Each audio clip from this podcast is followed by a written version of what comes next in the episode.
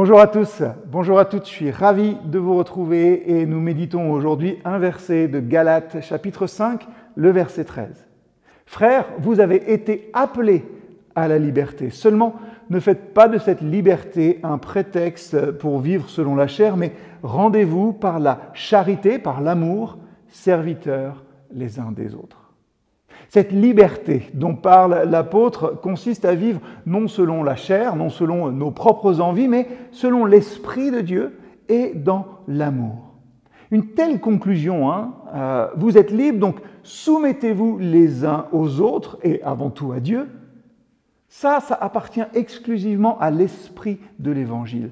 Le monde, la société ne le soupçonne même pas que l'on puisse faire cela. Elle ne la comprend pas. Hein un seul mot explique cette soumission que nous pouvons avoir les uns avec les autres, c'est l'amour, la charité dans notre texte. Le chrétien est libre parce qu'il sait que son Sauveur l'a affranchi de l'esclavage du péché, de la loi, de faire pour faire, de la mort, et il lui a rendu tous ses privilèges d'enfant de Dieu. Et en même temps, c'est vrai, le chrétien est esclave parce qu'il reconnaît que pour l'être humain, il n'y a pas de destination, de vocation plus glorieuse que de servir par amour son Dieu et ses frères. La liberté chrétienne, ça ne consiste donc pas à faire notre propre volonté, mais à pouvoir y renoncer par amour pour Dieu et pour ses enfants. Ainsi, notre service ne devrait jamais découler de contraintes, mais plutôt de l'amour que nous avons reçu premièrement.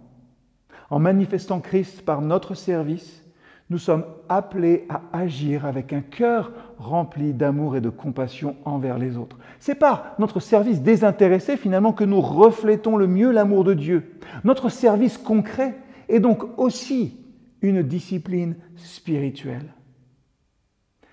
Et toute pratique euh, est si sérieuse, hein, tout ce qui est là de manière très concrète dans les épîtres et dans l'évangile en entier, ne sont pas moins indispensables à l'Église de Dieu que toutes les notions théoriques et théologiques. La vérité est la vie. Voilà ce que la prédication ne doit jamais séparer. Notre service motivé par l'amour, notre amour en action est un signe distinctif des disciples de Christ, des chrétiens activés, comme je le dis. Alors, aujourd'hui, comment notre service peut-il refléter l'amour de Dieu de manière tangible? Comment pouvons-nous hein, surmonter, dépasser nos propres intérêts pour répondre aux besoins d'autrui?